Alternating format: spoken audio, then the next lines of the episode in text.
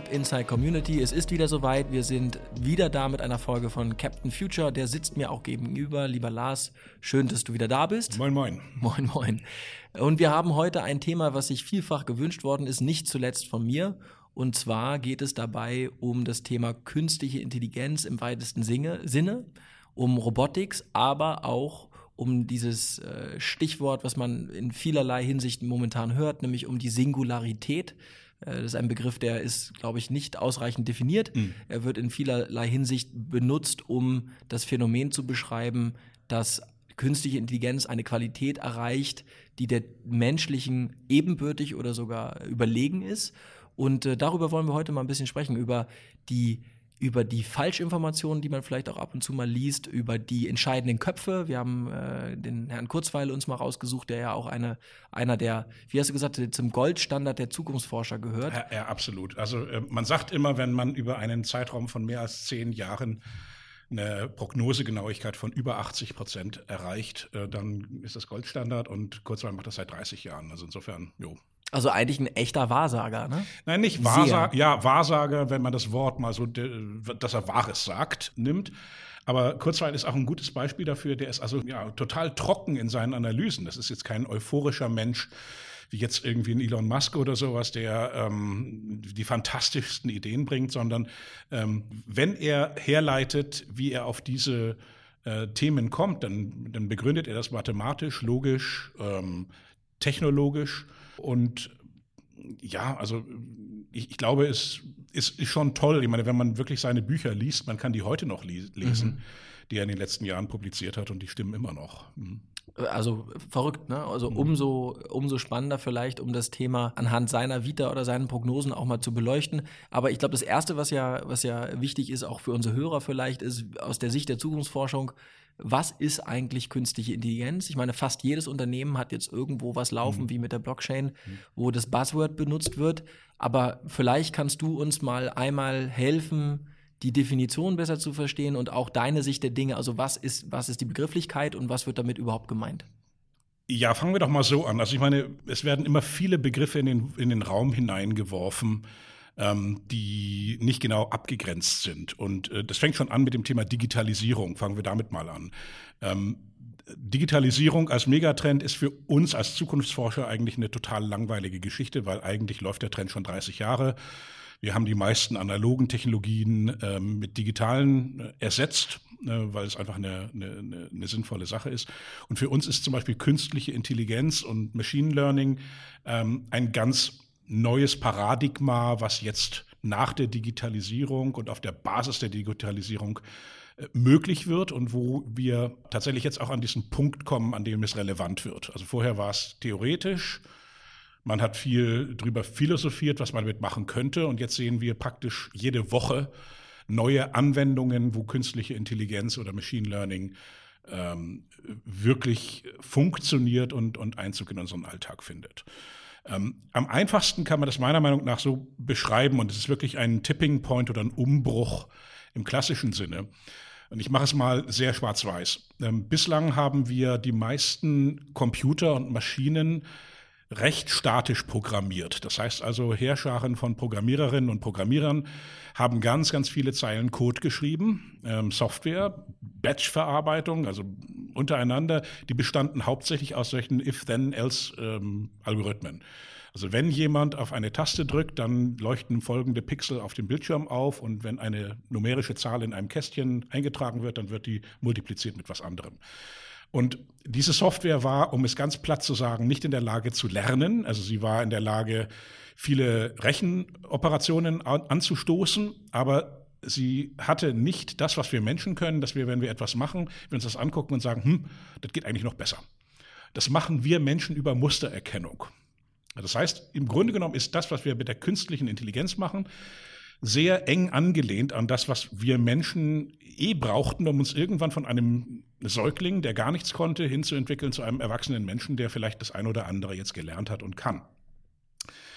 Ähm, ja, ich hole doch noch ein bisschen aus, weil, weil das, die, die Erklärung macht vielleicht einiges deutlich. Wenn ein Säugling auf die Welt kommt, dann ähm, hat er ganz, ganz wenige Grundfunktionen. Also er kann schreien und dadurch ähm, mitteilen, ich bin entweder hungrig oder mir tut was weh oder ist irgendwie was gut. Und dann ja, muss er über die Zeit besser werden. Ähm, er fängt an, zum Beispiel gewisse Muster zu erkennen in den Gesichtern und sieht, aha, das ist wohl eine Person, die mir immer was zu essen gibt und ähm, ja, schon das Annähern bedeutet, aha, ich kann aufhören zu schreien, weil Gesichter unterschiedlich aussehen. Dann fangen wir irgendwann an zu fremdeln und sehen, aha, das sieht anders aus als Mama und Papa und ähm, ist mir ungeheimlich. Aber auch wenn wir laufen lernen, dann ähm, machen wir jede Menge Fehler. Äh, wir fallen ein paar Mal hin, das tut weh. Und äh, um diese Schmerzen zu vermeiden, probieren wir es das nächste Mal ein bisschen anders oder passen mehr auf und dann können wir irgendwann aufrecht gehen. Machine Learning arbeitet mit genau den gleichen Anreizen. Also man, man spricht vom sogenannten Reinforcement Learning oder ähm, also von, von Technologien, wo Maschinen jetzt anfangen, Dinge auszuprobieren, Muster zu erkennen, ob das in Bildpunkten ist oder in Prozessen und dadurch zu lernen. Und das ist der große Unterschied. Künstliche Intelligenz ist dann in der Lage, zum Beispiel dich und mich bei der Arbeit zu beobachten, wie wir unsere Arbeit am Tag machen und dabei rauszufinden und sagen, du weißt du was, das kann ich auch, das kann ich dir jetzt abnehmen. Ich habe das jetzt gelernt. Du hast es drei, vier Mal gemacht. Nehmen wir mal an, du füllst deine Steuererklärung aus und der Computer sagt irgendwann, okay, jetzt habe ich das viermal gesehen, ich sehe, du nimmst immer die gleichen Felder und trägst die Zahl von dort nach dort ein, guckst in deinen Kontoauszug, trägst die ein weißt du was, mach mal Pause, ich mache das jetzt. Und diese Fähigkeit ist natürlich was ganz anderes, als wir bislang kannten. Und wir müssen uns darauf einstellen, dass sehr viele Routineprozesse, die wir in unserem Leben machen, auf der privaten Ebene durch künstliche Intelligenz übernommen werden oder äh, bereichert werden, aber auch jede Menge Jobs, die derzeit nur darin bestehen, jeden Tag, Tag ein, Tag aus, die gleichen Routinen zu machen, dass die halt äh, von künstlicher Intelligenz viel schneller, besser und, und fehlerfreier gemacht werden können und viel günstiger natürlich. Da gibt es ja ein Beispiel, was wahrscheinlich auch viele von den Hörern kennen, das ja unglaublich einmal aufgezeigt hat, wie weit dieses Feld schon ist. Äh, Cambridge äh, Analytica kennen ja fast alle, ist ja offensichtlich oder nach dem, was man lesen kann, einer der ähm, Anbieter gewesen, die ganz relevant waren für die US-Wahlen in 2016 und das, was mich äh, bei der Debatte am meisten erstaunt hat, dass es ja tatsächlich jetzt schon so ist, dass es ausreichend, ausreichend Datenpunkte zum Beispiel bei Facebook gibt, wenn du aktiv bist als Nutzer, dass eben ein Machine Learning-Ansatz über deine Persönlichkeit mehr weiß als die Ängsten deiner Angehörigen. Das heißt, die haben wirklich A-B-Testing gemacht und haben eben Fragen gestellt über die Persönlichkeit oder die Vorlieben von, von Themen. Und dann konnte tatsächlich Cambridge Analytica schon nach einer relativ kurzen Zeit, also wie einigen Wochen, mhm. genauer sagen, welche Ängste, welche Themenschwerpunkte und auch was für eine Persönlichkeit ein Nutzer hat, als die engsten Freunde und Familienangehörige. Ja. Und das ist, das ist ja, glaube ich, auch nochmal was un unglaublich. Und das ist ja schon passiert in 2016. Das heißt, das ist jetzt schon wieder Ewigkeiten her. Also das ist ja schon un unglaublich, was da gerade passiert. Ja, es klingt unglaublich, aber es macht natürlich Sinn, weil je mehr Daten du hast, die du ähm, herbeiziehen kannst, um Muster zu erkennen, desto besser kannst du natürlich dann auch menschliches Verhalten voraussagen. Und so komisch das klingt, ähm, das ist auch eine der großen ähm, Herausforderungen, die die künstliche Intelligenz im Vergleich und im, im Zusammenhang mit unseren Datenschutzgesetzen zukünftig noch äh, bringen muss. Denn es ist tatsächlich so. Ähm, es gibt viele Beispiele, wo künstliche Intelligenz mittlerweile wesentlich besser ist als ein Mensch. Und das ist nicht in einer fernen Zukunft. Schon vor fünf Jahren auf der ISS, also auf der Internationalen Raumstation, hat man Gesichtserkennungssoftware benutzt, um einen drohenden Raumkoller, also wenn die Leute dann depressiv werden oder sagen, ich muss hier raus und, und irgendetwas vorauszusagen. Und das konnte diese Maschine besser, weil sie konnte 600 verschiedene Gesichtsausdrücke ähm, merken und hat dann letztendlich weil sie sie ständig beobachtet hat, rückgerechnet, aha, wenn jemand so guckt, dann wird er in zwei Tagen an dem Punkt sein. Und das konnte der beste, bestausgebildetste Psychologe nicht voraussagen. Das hat die Maschine selber erkannt. Und es gibt, weil es eine schöne Anekdote ist, diesen Target-Skandal. Ähm, der ist auch schon 2016 passiert, also auch schon relativ lange her. Da hat die Supermarktkette Target einfach über ihre Einkaufskarte, also die Kundenkarten, äh, beobachtet ähm, Konsumentenverhalten, also Einkaufsverhalten. Und das System, ohne dass es dafür irgendwann mal gefragt wurde oder programmiert wurde, hat selbsttätig erkannt, vorauszusagen, wann eine Frau schwanger ist. Weil, also wenn eine Frau schwanger wird, stellt sich, stellen sich ganz viele Funktionen also bezüglich der Ernährung um. Und äh, das Muster verschiebt sich, was sie vorher gekauft hat, wird anders zu dem, was sie noch nicht schwanger war. Und äh, dieses System hat dann mehr oder weniger aus sich selber heraus die Kundinnen beglückwünscht und sagt, okay, sie werden jetzt in ein paar Monaten auch Pampers Babywindeln in der Größe Null brauchen. Und die Erkenntnis war tatsächlich, es hat zurückgerechnet, aha, ich gucke mir mal alle Datensätze an, die über ganz Amerika sind, von den Leuten, die Pampers Babygröße Null kaufen, wann es angefangen hat, wo sich Verhaltensänderung dargestellt hat. Kein Mensch hat vorher diesen Zusammenhang gesehen. Und darum, jetzt sind wir beim Thema Singularität fast, wir werden viele Dinge erkennen durch künstliche Intelligenz, Zusammenhänge, die uns bislang überhaupt nicht aufgefallen sind. Genau, aber da wären wir ja immer noch in der Welt, wo die künstliche Intelligenz in, in Hand von menschlich vorgegebenen Mustern für uns eigentlich erkennbare Muster erkennbar macht, weil tatsächlich würden wir ja, wenn wir die Datensätze so hätten, auch diese Erkenntnis selbst ableiten können. Das heißt, jeder Mensch könnte sagen, okay, wenn ich die Datensätze analysiere, könnte ich das auch manuell tun, ich würde zum selben Schluss kommen. Das heißt, das ist ja ein Anwendungsfall, wo dieser Begriff Machine Learning so gut passt, weil man eigentlich nichts anderes macht, als ein menschliches Lernverhalten durch die Rechenkapazität so zu beschleunigen, mhm. dass wir uns einfach viel schneller Zusammenhänge äh, und viel wirtschaftlicher und vor allem auch viel akkurater erschließen können, mhm. als wir das vorher je konnten. Daraus ergeben sich natürlich tausend Dinge, also Ableitungsmöglichkeiten, äh, ne, sowohl politischer Missbrauch, Konsumentenmissbrauch ja. und so weiter. Aber ich würde sagen, das ist immer noch aus meiner Sicht ein bisschen, das ist noch besser verträglich als die Überlegung, ähm, dazu muss man sagen, ich, als ich noch bei Tesla gearbeitet habe, hat Elon Musk an alle damals 10.000 Mitarbeiter eine E-Mail geschrieben und die war mehrere Seiten lang und er hat ja auch eine sehr, sehr, sehr, sehr kritische Meinung über KI.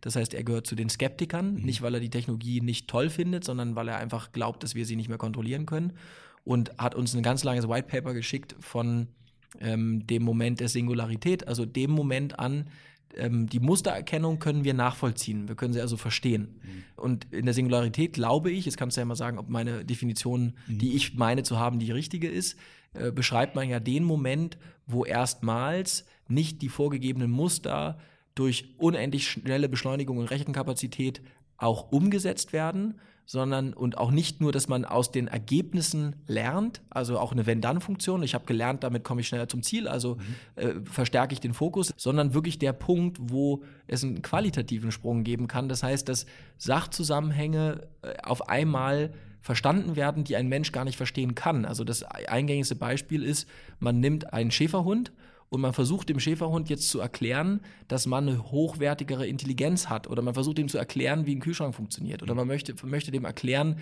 ähm, was ein Mensch ist, ja. Mhm. Das geht gar nicht. Selbst wenn der Mensch das will, mhm. der, der höherwertig Intelligentere hat nicht die Möglichkeiten, Sachzusammenhänge mhm. einem niederwertigeren Intelligenzquotienten zu vermitteln. Warum? Er kann sie einfach nicht verstehen. Und das ist das, was also mich persönlich auch daran so fasziniert, wenn tatsächlich aus diesen menschlichen Mustern und den Datenpunkten irgendwann sich ein Algorithmus selber optimiert und ein Level erreicht, was eben das erste Mal nicht von Menschenhand erschaffene Muster repliziert, sondern tatsächlich diesen Singularitätsmoment hat, hier erschafft sich etwas organisch aus sich selbst heraus, da gibt es ja jetzt zwei große Annahmen. Die einen sagen, das kann nicht passieren, mhm. weil die, die, Menschen machen diese Muster und mhm. solange es eine von Menschen gebaute Maschine ist, kann sie nicht intelligenter sein als der Mensch. Mhm. Und dann gibt es die anderen, ich glaube, Kurzweil gehört auch dazu, ja. dass sehr wohl die exponentielle Verfügbarkeit von Daten einen Effekt hat, den wir nicht vorhersehen können. Ne? So, und jetzt, was sagst du, was ist Singularität aus deiner Sicht, beziehungsweise vielleicht gibt es auch eine echte Definition und wie siehst du diesen Effekt. Du hast es eigentlich schon sehr gut erklärt. Also man, man spricht normalerweise von sogenannter Narrow AI, also einer, einer künstlichen Intelligenz oder Artificial Intelligence, die eigentlich nur auf eine ähm, bestimmte oder einen bestimmten Aspekt unseres Lebens zielt. Und dann gibt es diese General Intelligence oder General äh, Artificial Intelligence, die ähm, tatsächlich dann auch den Singularitätsbegriff äh, begründen würde, wo man also das, was ein Mensch können würde, wir sind ja, wir sind ja sehr vielseitig begabt, ja, wir können also ähm, soziale Interaktionen in irgendeiner Form beurteilen, wir können Kunst machen, wir können Sprache benutzen, um, um uns mitzuteilen. Und da kommt man natürlich an den Punkt, wo sich dann ähm, ja, fast äh, unsere äh, Glaubenssätze, also was muss, was ist menschengemacht, was ist äh, uns Gott gegeben oder die ganze Bandbreite unserer Existenz wird dort in Frage gestellt. Ähm, Kurzweil ist tatsächlich der Meinung mit einigen anderen, dass wir diese General ähm, Artificial Intelligence innerhalb der nächsten 25 Jahre erreichen können. Und ähm, wir in sehr vielen Fällen dann tatsächlich die Dümmeren sind. Ähm, es gibt auch einige ähm, Autoren, die sich mit diesen Themen in den letzten Jahren beschäftigt haben und sagen, es könnte auch passieren, dass der Mensch ähm, vor sich selbst geschützt werden muss. Also wenn man sieht, äh, wir Menschen tun das übrigens mit anderen Lebewesen, dass wenn wir sehen, aha, okay, jetzt äh, stirbt, stirbt da eine bestimmte Affenart aus, dann nehmen wir die und tun die in den Zoo, dafür sie gut kontrollieren können. Ähm, wobei wir sind meistens diejenigen, die dann den Lebensraum zerstört haben. Ähm, und glauben, dass Menschen dann in ähnlichen ähm, Systemen arbeiten. Meine persönliche Meinung dazu ist, ja, künstliche Intelligenz ist ein enorm starkes Werkzeug, was wir Menschen derzeit entwickeln. Ich, ich glaube, es ist sogar die, die, das stärkste Werkzeug, was wir je entwickelt haben. Ähm, Menschen haben immer danach gesucht, Methoden zu finden, um ihr Leben einfacher, angenehmer zu machen, um schlauer zu werden, um mehr Erkenntnis zu gewinnen. Und für die nächsten 10, 20 Jahre äh, ist das auch eine unglaublich gute Technologie, wobei ich Elon in dem Punkt recht geben würde, wenn ich sage, wir müssen jetzt die Leitplanken setzen, in denen diese, dieses Werkzeug eingesetzt werden kann und, und, und wo es auch dann nicht mehr eingesetzt werden darf. Und ich gebe mal zwei ganz konkrete Beispiele. Wir streiten uns jetzt seit ungefähr 20, 30 Jahren äh, auf der ganzen Welt über zum Beispiel diese Fragen wie, ist der Klimawandel menschengemacht oder nicht? Ist er real oder nicht? Wie schlimm ist er tatsächlich? Und vieles unserer Diskussionen und die, und die Zeit, die wir derzeit verlieren, äh, verlieren wir deswegen, weil wir sehr unsachlich mit diesen Daten argumentieren. Viele, die darüber reden, haben wahrscheinlich noch nie den IPCC-Report richtig gelesen oder könnten diese großen Datenmengen, die wir haben, interpretieren. Ich persönlich würde sagen, wenn wir eine künstliche Intelligenz hätten, der wir einfach mal neutral sagen, pass mal auf, hier sind Terabyte an Daten, die wir über die letzten Jahre überall gesammelt haben, in den Ozeanen, an unseren Polen, über die Winde, über Temperaturverteilung, unsere Wettermodelle, alles. Nimm das mal und du bist, und diese künstliche Intelligenz eben nicht gesponsert ist von irgendwie einem Lobbyverband, der sagt, ähm, wir hätten den, den Outcome aber so oder irgendwie sowas, sondern daran geht zu sagen, okay, ich analysiere die Situation, ich analysiere die Möglichkeiten, die wir haben, um das zu beheben und ich werde euch sogar ausrechnen, ausrechnen, wie lange das dauert und wie teuer das ist und was ihr damit am Ende spart, dann würden wir wahrscheinlich eine wesentlich bessere Grundlage haben, um ein so komplexes Problem wie derzeit die Klimaveränderung in den Griff zu bekommen, anstatt jetzt noch mal 20, 30 Jahre auf der politischen Ebene ähm, hin und her Dem zu diskutieren. würde ich aber widersprechen aus einem ganz einfachen Grund. Mhm. Und zwar, dass wir, dass du ja der, der, jetzt kommen wir ein bisschen ab, aber der, die Polemik und der Populismus, den wir ja in jeglicher politischen Debatte jetzt sehen, hat ja damit zu tun, dass dahinter Medienunternehmen sitzen, wie zum Beispiel, also ist jetzt egal, die Namen sind egal, die wollen alle Traffic haben mhm. und die haben verstanden, dass Attention alles ist und äh, Wahrheitsgehalt nichts. Mhm. Und sie haben auch verstanden, dass die, die Möglichkeiten, die ein Cambridge Analytica hat, auch andere haben. Das heißt, dass es ja längst eigentlich so ist, wie so eine, ein Trend entsteht. Es gibt ein, es gibt ein polarisierendes Thema mhm. und es wird medial komplett unabhängig von irgendwelchen Sachrichtungen so aufbereitet, dass man zwei bipolare Positionen bezieht, mhm. weil die sich gegenseitig befruchten. Und äh, deswegen, ich, ich würde dir recht geben, wenn ich ein Entscheidergremium hätte, das könnte von dieser KI, glaube ich, sehr profitieren. Aber ich glaube, das wirkliche Problem ist, Menschenmassen werden heute schon gelenkt mhm. von solchen KIs, ja. aber von Menschen. Menschen setzen KIs ein, um zum Beispiel Frontalpunkt, egal was. Greta ist eine dumme Göre, die mhm. äh, manipuliert wird von der linken sozialistischen Lobby, die uns allen äh, unsere Industrie kaputt machen will, mhm. hin zu dem kompletten Gegenpol. Ne? Mhm. Ähm, und deswegen würde ich, würde ich dir schon recht geben, aber ich, ich persönlich sehe halt, dass die Menschheit äh, noch überhaupt nicht gelernt hat, auch die, Sozi die Gesellschaften noch, noch nicht mal mit der ersten Ebene, also nur der Mustererkennung, mhm. mit diesen Möglichkeiten umzugehen, weil wenn man sich diese Diskussion anguckt, und du kannst, egal worüber es geht, es ist egal, ob es der Israel-Konflikt ist, mhm. in jeden, jedes politische Thema, was ich jetzt seit 20 Jahren kenne mit meiner Lebenszeit, mhm.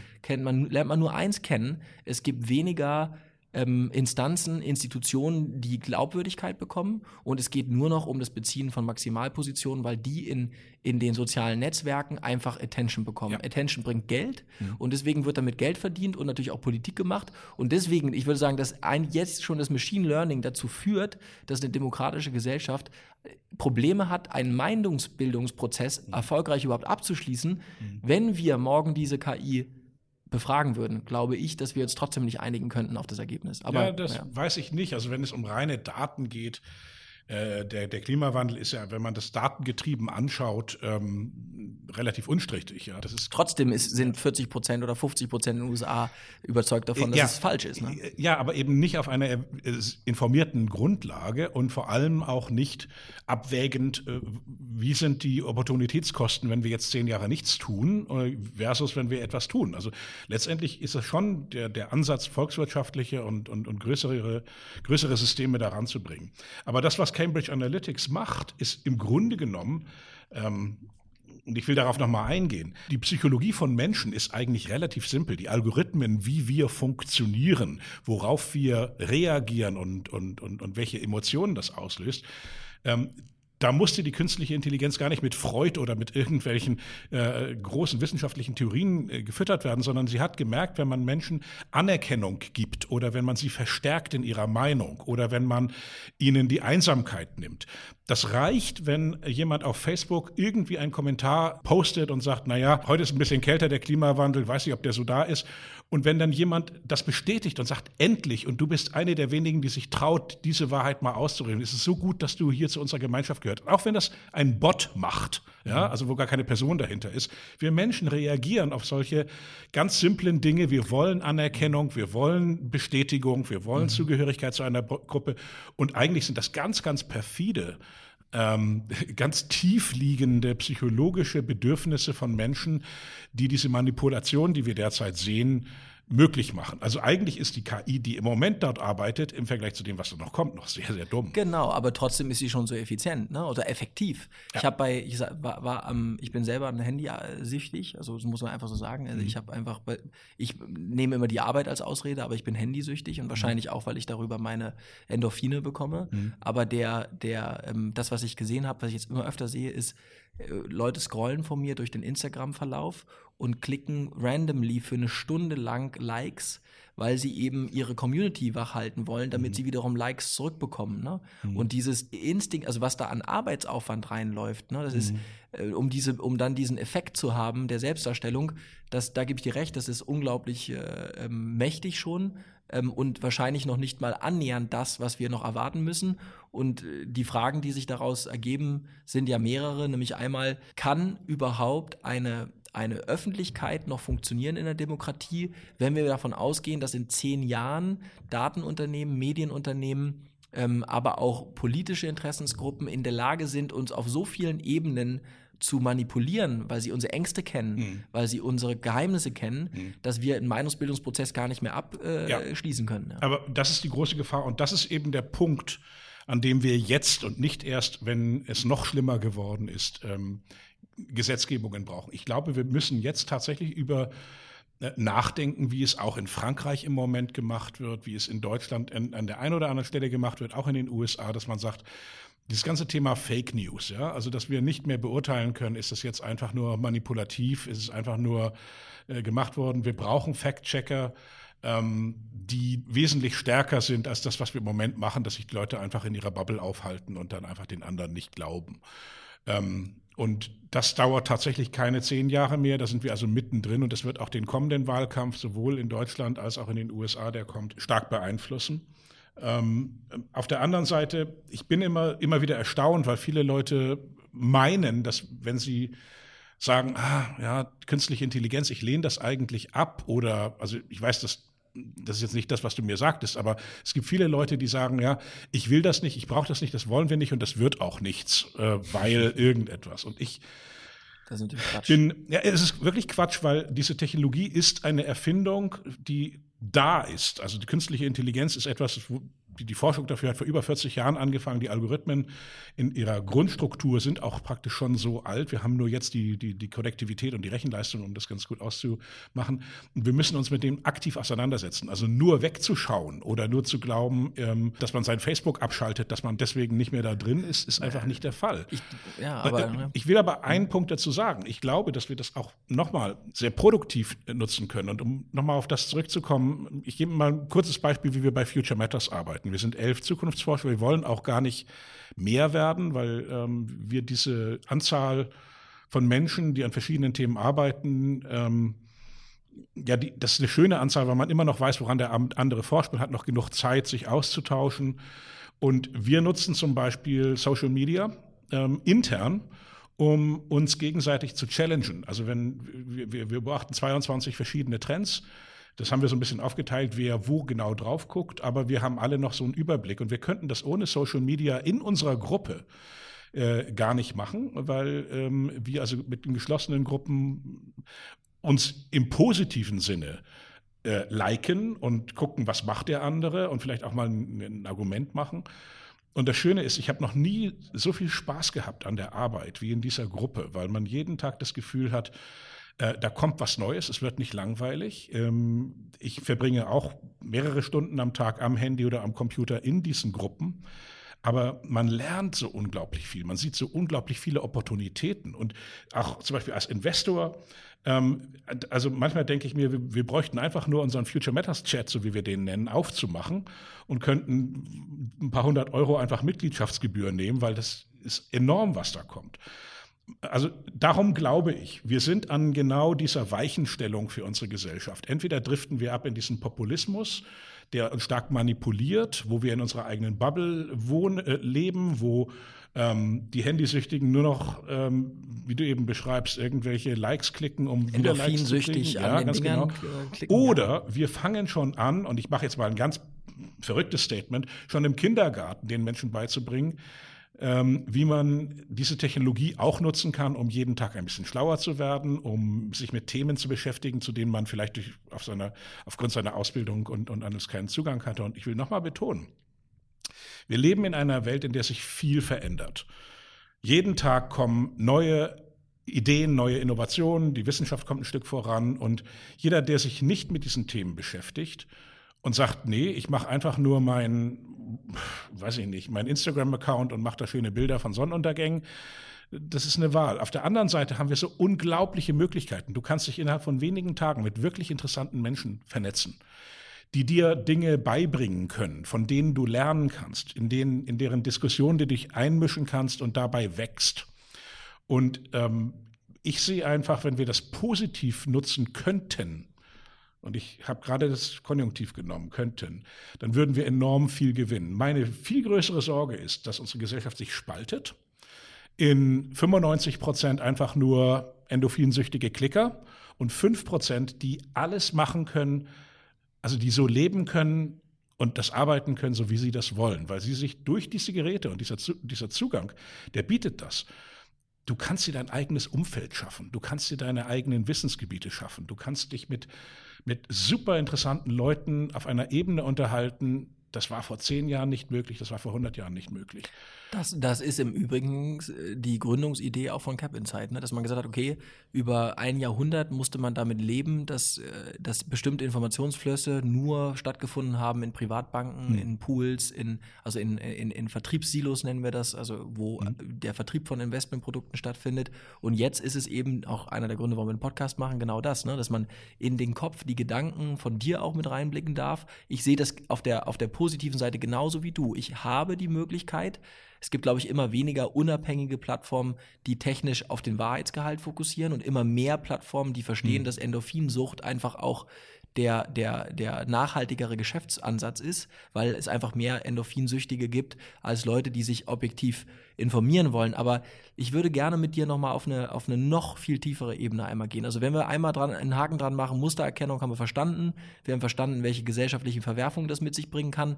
Wir haben verstanden, dass es unglaublich für die wenigen, die es wollen, ein unglaubliches Tor zur Weisheit ist. Mhm. Wir haben auch verstanden, dass es für den Tor, mit, für den wiederum ein, äh, auch eine Gefahr ist. Eine, eine, weitere Frage, die ja auch Kurzweil formuliert und auch andere führende Forscher in dem Bereich, ist, dass sie sagen, neben der Mustererkennung, äh, wenn die Singularität stattfindet, dass wir dann in eine Zukunft steuern, in der die KI die richtigen Entscheidungen für die Menschheit, äh, mhm. Menschheit trifft. Das heißt, dass man tatsächlich versucht, den Mensch vor sich selbst zu schü äh, mhm. schützen. Könnte also auch sein, dass eine KI irgendwann, wenn sie Singularität erreicht hätte, darauf einwirkt, dass der Mensch beginnt, weniger Kinder zu bekommen und darauf einwirkt, dass der Mensch sich klimafreundlicher verhält. Und das tut über soziale Medien, das tut über Education. Warum? Weil es ja versteht, wie wir funktionieren und uns auch, wenn wir voll digitalisiert sind, auch voll steuern könnte. Das ist der eine Aspekt. Der zweite Aspekt ist, dass ja gleichzeitig, und das finde ich nochmal interessant, gerade mit dir, es gibt diese Singularity University, ähm, die ist in äh, Kalifornien, die ist, äh, wird finanziert von großen mhm. Foundern, das heißt äh, sowohl die Founder von Google, ja. äh, aber auch von Facebook bezahlen diese Singularity, äh, mhm. Singularity University. Und dort ist es so, dass man eben auch ganz aktiv sagt, beinahe schon ideologisch, ähm, hey, wir tun eigentlich nur das, und ich mache das jetzt absichtlich, ich gehe mal auf eine theologische Ebene, was uns beauftragt worden ist. Man hat uns ins Paradies gesetzt mit mhm. diesem Apfel mhm. und hat gesagt, hier, Adam, Eva, ihr macht euch die Welt untertan. Das hat der Mensch ja auch gemacht. Wir haben Krankheiten abgestellt, wir haben Armut abgestellt für viele Menschen. Wir sind technologisch weitergekommen und jetzt kommen wir zu einem Punkt, wo der Mensch neben, diesen, neben der Manipulation anderer Menschen auf einmal in der Lage ist, insbesondere eine solche KI, Organe zu züchten, menschliche Körper komplett nachzubauen, ähm, aber auch nicht nur den, dem Mensch zu helfen, der blind ist, zu sehen wie andere Menschen, sondern jedem Mensch zu enhancen. Also es geht mhm. nicht mehr darum, der biologisch gesunde Mensch ist nicht länger das Maß aller Dinge. Also man versucht nicht den biologisch Unterentwickelten auf den, auf das, auf den Normstandard zu bringen, sondern es geht jetzt um Enhancement, also mhm. auch Datenverarbeitung, ja. Gesicht, äh, Lebenserwartung, mhm. die Entkopplung vom eigenen Körper, mhm. damit man eben das sagt Ilan ja auch immer oder auch Kurzweil, dass das Drama der Menschheit ist, dass die Weisheit stirbt mit dem biologischen Ablaufen des Datenträgers. Und der mhm. Datenträger ist der menschliche Körper. Und die Weisheit der Menschheit ist das, was in den Köpfen an Lernprozessen war. Noch der Satz zu Ende, weil das ist dann die Überspitzung bis zum Überpunkt. diese, diese Vertreter von Singularity sagen, es ist eigentlich der Auftrag der Menschheit, diesen Status zu erreichen weil wir dann letztendlich es geschafft haben, vielleicht auch Alter, was ja eine Krankheit ist. Ich meine, äh, Alterung ist, ein, ist eine Zellkrankheit. Also die Zellen werden immer mhm. sch schlechter oder können sich schlechter reproduzieren. Also uns wirklich zu befreien und gottgleich zu werden. Und das ist, glaube ich, davor habe ich größte, den größten Respekt, ist eine super interessante These, ne, weil sie eigentlich uns befreit von allem, aber auch mhm. eine super gruselige These. Mhm. Und äh, Kurzweil hofft ja selber darauf, ja. dass er nicht ähm, verstirbt im klassischen Sinne, sondern er mhm. glaubt, es gibt eine bestimmte Chance, ich weiß gar nicht, wie hoch er sie einschätzt, mhm. dass er seinen eigenen Persönlichkeitskern und sein Wissen in einen anderen äh, biologischen Körper übergeben kann. Und wie gesagt, das ist ein Mann, der hat den Goldstandard. Ja, das mhm. ist einer, der nun wirklich mhm. bewiesen hat über die letzten Dekaden, dass er mit seinen Prognosen richtig liegt. Mhm. Und der hofft darauf und berechnet es auch und sagt, es ist möglich, dass das passieren wird. Ist das die, die Endstation Mensch, die da erreicht wird? Ist das oder ist das Quatsch? Ist das, äh, ist das einfach nur das Bedürfnis der Menschen, die daran teilhaben, das Ganze noch so ein bisschen theologisch zu verpacken?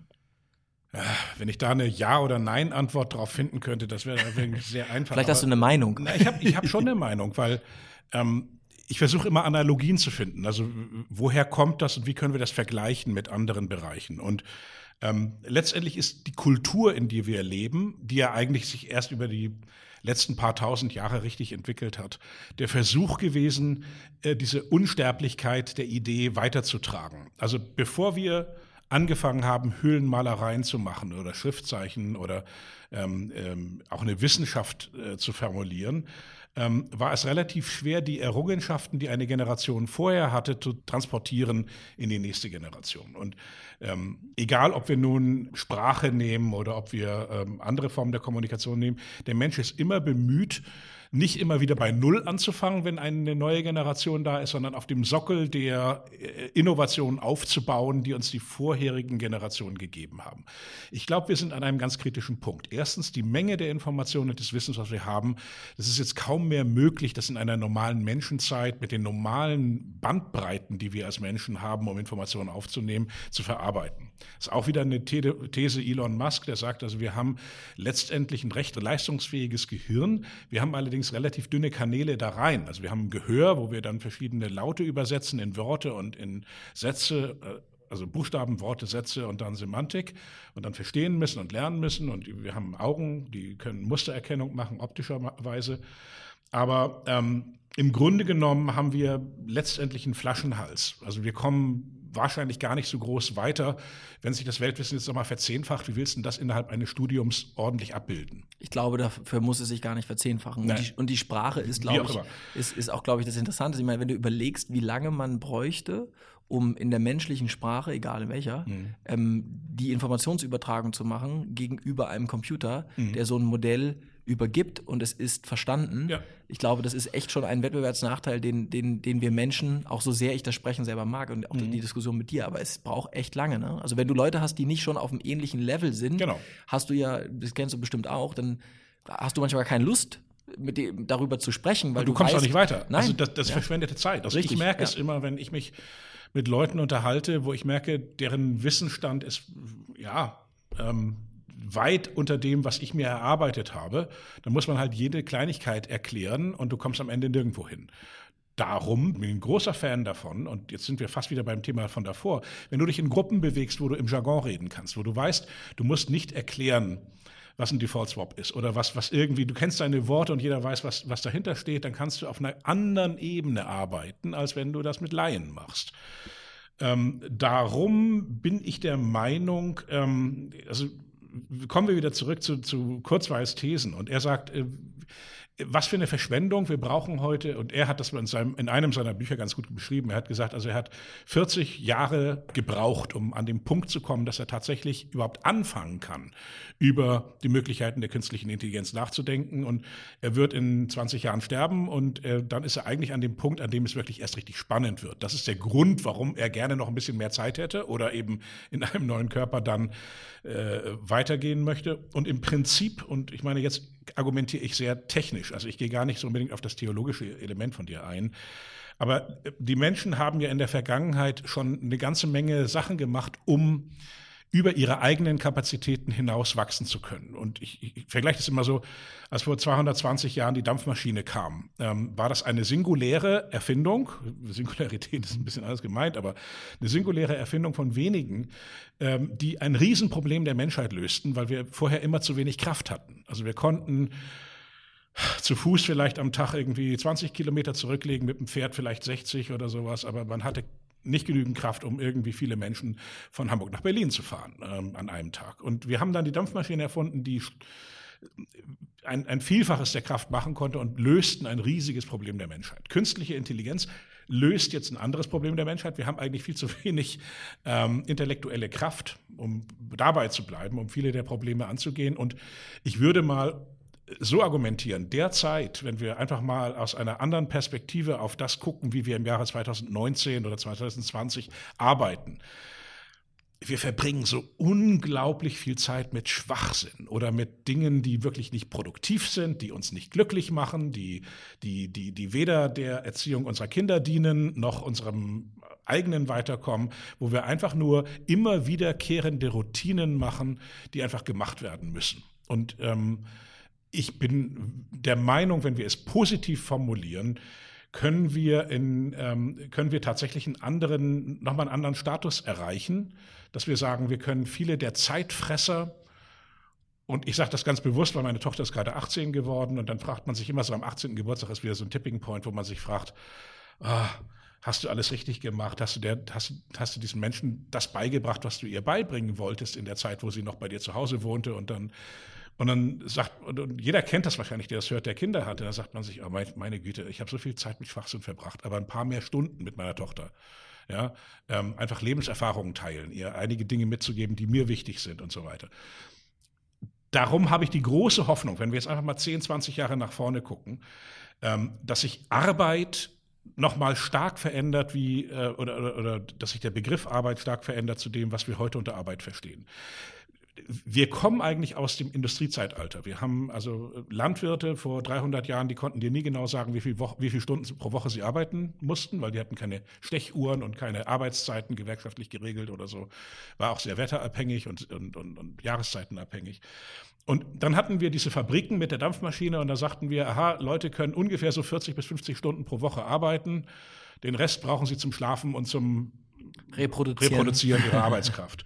Und wir haben das übernommen jetzt in unsere Zeit, wo wir im 21. Jahrhundert sind, eigentlich kaum mehr so viel physische Arbeit haben. Aber wir sagen, komm, jeder normale Mensch und wir suchen ja immer noch nach diesem Ideal der Vollbeschäftigung. Also jede Deutsche und jeder Deutsche sollte möglichst zwischen seinem 18. und 65. Lebensjahr 40 Stunden pro Woche arbeiten. Und das ist so ein antiquiertes Bild, dass wir sagen, okay, nur so funktioniert es. Wir quetschen uns in Zeitkorsette rein.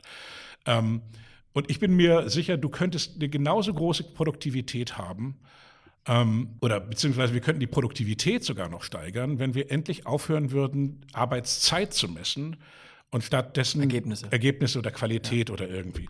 Und ich meine, wir aber sind. Ist dann, Entschuldigung, aber ist dann nicht die, das Machine Learning, könnte das Machine Learning dann, oder ist es das, was du sagst, das Machine Learning ist das für unsere Intellektoptimierung, was die Dampfmaschine war für unsere Labor-Optimierung, ja. dass wir uns, dass es, dass es der Segen sein kann, dass man sich auf die Dinge noch mehr konzentriert, nämlich auf Erschaffung, auf Kreativität, mhm. auf Persönlichkeitsbildung und eben nicht die Zeit damit verbringt, irgendwelche Formen, Formen äh, auszufilmen. Ja, also das ist, das kann ja die Verheißung sein. Sebastian von Thun von, von Google, also der ehemalige ähm, was war CTO mhm. äh, von Google hat gesagt, ähm, hat irgendwann mal gesagt, uh, Artificial Intelligence is to the human mind what the steam engine was mhm. for the human body. Macht Sinn, ja. Ähm, und auch damals hatten die Leute vor der Dampfmaschine enorme Angst. Es war ja nicht so, dass die Leute jubelnd durch die Straßen gezogen sind und gesagt haben, juhu, jetzt haben wir endlich eine Maschine, die uns diese körperliche Arbeit abnimmt. Und ich meine, das war, meine Leute sind verhungert im Winter, weil, weil, wir, weil, weil Menschen sich nicht häufig genügend bücken konnten, um irgendwie ähm, Unkraut rauszuholen oder irgendetwas zu machen. Und jetzt hatten wir Maschinen, da konnten wir auf einmal mehr Nahrungsmittel produzieren, als wir jemals brauchten. Wir konnten ganz andere, mit allen Problemen. Also ich sage ja, mhm, ja, ist nicht ja, nur alles gut, aber. Das ist am Ende neutral, ne? Technologie ich ist, glaube trotzdem ja. nicht, dass, also so romantisch das ist und wenn Leute sagen, ich hätte gerne im Mittelalter gelebt, äh, nein. Nein, das macht jeder zwei Tage. Nein, also wirklich nicht. Ähm, vor allen Dingen, wenn du mal sehen kannst, was wir für Errungenschaften wir haben und wie schön unser Leben eigentlich ist. Und nochmal, ich bin der Meinung, wenn wir in sagen wir mal in 30 Jahren, so im Jahr 2050 zurückgucken, wie ein Arbeitsalltag im Jahre 2019 oder 2020 äh, aussieht. Da werden wir, ja, wenn wir Humor haben, uns kaputt lachen und sagen, meine Güte, ich weiß nicht, wie wir unser Leben organisieren konnten. Ähm, wichtig ist meiner Meinung nach nur, wir müssen jetzt eine gesellschaftliche Diskussion über den Rahmen schaffen, in dem künstliche Intelligenz zukünftig agieren kann. Und wie du schon sagst, das ist keine Science Fiction, dass wir sagen, irgendwann wird künstliche Intelligenz äh, intelligenter sein als wir. Wir sind schon da. Die ist intelligenter. Weil wenn du auf Facebook Du kennst vielleicht 200 Menschen oder 300 oder wie auch immer, je nachdem, wie man das definiert. Aber wenn du eine Maschine hast, die, die, die, die 200 Millionen Leute auf Muster untersuchen kannst, über eine Milliarde Menschen. Ja, ja. Und, und, und dann siehst du einfach, und, und da fängst du an mit den, mit den deutlichsten Mustern und du und kannst also alles Mögliche manipulieren. Und wichtig ist nur, diese Technologie ist nicht so, dass wenn wir sie ablehnen, dass sie deswegen nicht da wäre oder weggeht. Ähm, ich halte auch, ähm, das ist ähnlich wie in der Datenschutz Debatte, wo dann Leute sagen, ich würde mir niemals äh, eine Alexa auf den Tisch stellen oder irgendwie sowas. Finde ich immer lustig, weil wenn ich dann deren Handy angucke, dann sehe ich, die haben also zum Beispiel alle Standortdienste und äh, von, von Google freigeschaltet und, und ähm, ja, Mustererkennung ist auch dort. Aber wir müssen jetzt nicht erst in fünf Jahren oder in zehn Jahren die Rahmenbedingungen schaffen, unter denen sich künstliche Intelligenz entwickeln kann. Und da bin ich schon ein bisschen schockiert darüber, wie wenig Verständnis in der Politik und in der Gesellschaft für Aber die Technologie doch, da ist. Ich, es ist doch vor allem, glaube ich, die Herausforderung, dass die Gesellschaft lernt einzuordnen, also dass ich verstehe, dass erstens, dass ich verstanden habe, dass vieles, was bei Facebook passiert, Bots sind, dass ich verstehe, dass eigentlich Facebook und andere soziale Kanäle mir zwar eine Opportunität bieten, aber vor allem mit mir Geld verdienen wollen. Wenn wir heute einen Werbeprospekt bekommen, haben wir ja gesellschaftlich schon gelernt, das ist ein Werbeprospekt, Dankeschön, verpiss dich. So, mhm. ähm, also das heißt, wir haben schon längst eingepreist, also wir kommen klar mit Beschilderungen, wir kommen klar mit Bannerwerbung, mhm. wir kommen klar mit Fernsehwerbung. Ganz, ganz, am Anfang hatte man ja unglaublich auch Schiss davor. Mhm. Also allein das geschriebene Wort, ne, mhm. das hat man ja versucht auch zu verbieten, weil man dachte, dass wenn, wenn jetzt jemand, jeder drucken kann, dann druckt man einfach der Himmel ist rot und dann äh, mhm. haben die Leute das geglaubt. Warum? Weil sie dem Glauben schenkten, was geschrieben war. Mhm. Ja? Mhm. Ähm, ich glaube, dass, dass das, ich sehe es da ähnlich wie du. Ich glaube, dass die, auch die Politik, ich weiß nicht, ob die das wirklich kann, aber ich, ich, glaube, die Kinder müssen ganz, ganz schnell lernen und vielleicht tun sie das auch und wir wissen das nur noch nicht, weil, weil die in einer, ja, eine ganz andere Lebenserfahrung haben. Da bist du ja mit deiner Tochter noch näher dran vielleicht ist es ja auch schon so, dass die Generation, die heute irgendwie 15, 16 ist, das längst verstanden hat. Ich weiß es nicht. Ich hoffe das, ne? dass, dass sie es einpreisen, weil ansonsten, glaube ich, wird es unübersichtlich und schwierig, ähm, weil die politische Meinung kann nur dann funktionieren, wenn es schon eine gesellschaftliche Verarbeitung gegeben hat. Ansonsten ist ja jeder politische Meinungsbildungsprozess ein Gehirnfurz. Es geht meiner Meinung nach nur, indem wir den Anteil der Menschen erhöhen, die auch Spaß daran finden, ähm, sich weiterzuentwickeln oder die ähm, äh, eine Rolle finden, die sie ausfüllt. Und ich war, ich habe selbst ich habe in den letzten Jahren einiges gelernt, was mir vorher, ich bin jetzt 51, also mit, bis 48 ist mir das irgendwie nicht eingefallen. Und dieses ganze Thema, diese menschlichen Emotionen oder, oder Bedürfnisse wie Anerkennung, ja, oder Zugehörigkeit oder ähm, dass du etwas hast, worauf du und andere stolz sind. Ähm, das sind Dinge, die in meinem Weltbild erst sehr spät, ähm, wo ich verstanden habe, welche Kraft die tatsächlich haben. Und egal, ob wir nun super schlau sind und einen riesen IQ haben oder ob wir nicht damit gesegnet sind, am Ende wollen wir ein Leben leben, was erfüllend ist. Und, und, ich meine, vieles von dem, was wir in der Kommunikation, in der Werbung, aber jetzt eben auch auf den sozialen Medien sehen, bedient diese, diese Grundbedürfnisse. Wichtig ist einfach, dass wir nicht so unglaublich viel Schrott produzieren oder Menschen letztendlich in diesen kurzfristigen Loop hineinzubringen. Wir hatten ich habe heute Morgen ein Gespräch geführt, das fand ich sehr interessant, weil wir haben heutzutage es reicht, wenn man einfach nur diese Staccato der Nachrichten des Tages oder der, der letzten 24 Stunden hat, das füllt dich komplett aus. Du kannst, und ich meine, das ist auch das, das Prinzip des Populismus. Du machst einfach so viel, wirbelst so viel Staub auf. Der, jeden Tag ein neuer Skandal, jeden Tag irgendwie ein frecher Spruch, irgendetwas, dass du damit ausgefüllt bist für deine Grundbedürfnisse, dass du gar keine Zeit mehr hast, über die Zukunft nachzudenken. Ähm, für viele Leute reicht das einfach, diesen Tag zu leben. Wenn wir über Investment sprechen, dann kannst du nur ein Investment machen, wenn du längerfristig denkst. Und das ist nichts Neues. Das war vor Hunderten von Jahren schon so. Wenn Leute ihre Bäume gepflanzt haben, wussten sie, ihre Kinder können davon profitieren. Ich wahrscheinlich nicht mehr. Und heutzutage machen wir uns viel zu wenig Gedanken darüber, was wir heute tun können, um eine Zukunft zu erschaffen, die besser ist als das, was wir heute haben. Und ähm, das Gespräch war da, welche Rolle hat zum Beispiel Kapital? Kapital ist letztlich der Treibstoff, um ähm, Zukunft zu machen, um Ideen zu fördern, um Menschen zu unterstützen, die sagen, äh, ich habe da ein Konzept und das macht wirklich Sinn. Und die meisten Firmengründer, die heute nach Kapital suchen, machen das nicht, weil sie einfach nur ihr Ego befriedigen wollen, sondern weil sie wirklich eine gute Idee haben, wie unser Leben besser wird. Ich finde, das ist ein super Schlusswort und bedanke mich jetzt für eine weitere super coole Session hier bei Captain Future. ähm, und an euch da draußen, vielen Dank, dass ihr dabei wart. Wir werden hier weiter für Informationen und Einblicke in die Zukunftsforschung sorgen. Dankeschön, macht's gut.